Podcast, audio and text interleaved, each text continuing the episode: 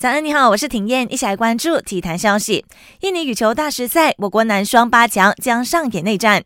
王耀行、张玉宇直落两局淘汰德国资格赛组合后，今天将与谢定峰、苏伟毅内斗，争进半决赛。两局过关的吴世飞、诺伊祖丁则会在八强硬碰印尼世界第一凯文基迪安。加上混双陈建明、赖佩君和陈炳顺、吴柳莹，我国共有五支双打组合报到八强。要看比赛吗？下午两点记得留守 Astro 频道八三四的赛事直播。阿什利杨离开曼联，进入倒数计时。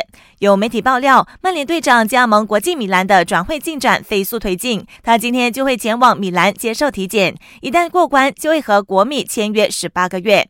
转会费方面，除了一百五十万欧元的基础转会费，红魔还会在国米赢得意甲冠军后得到一笔奖金。韩国体坛传出丑闻。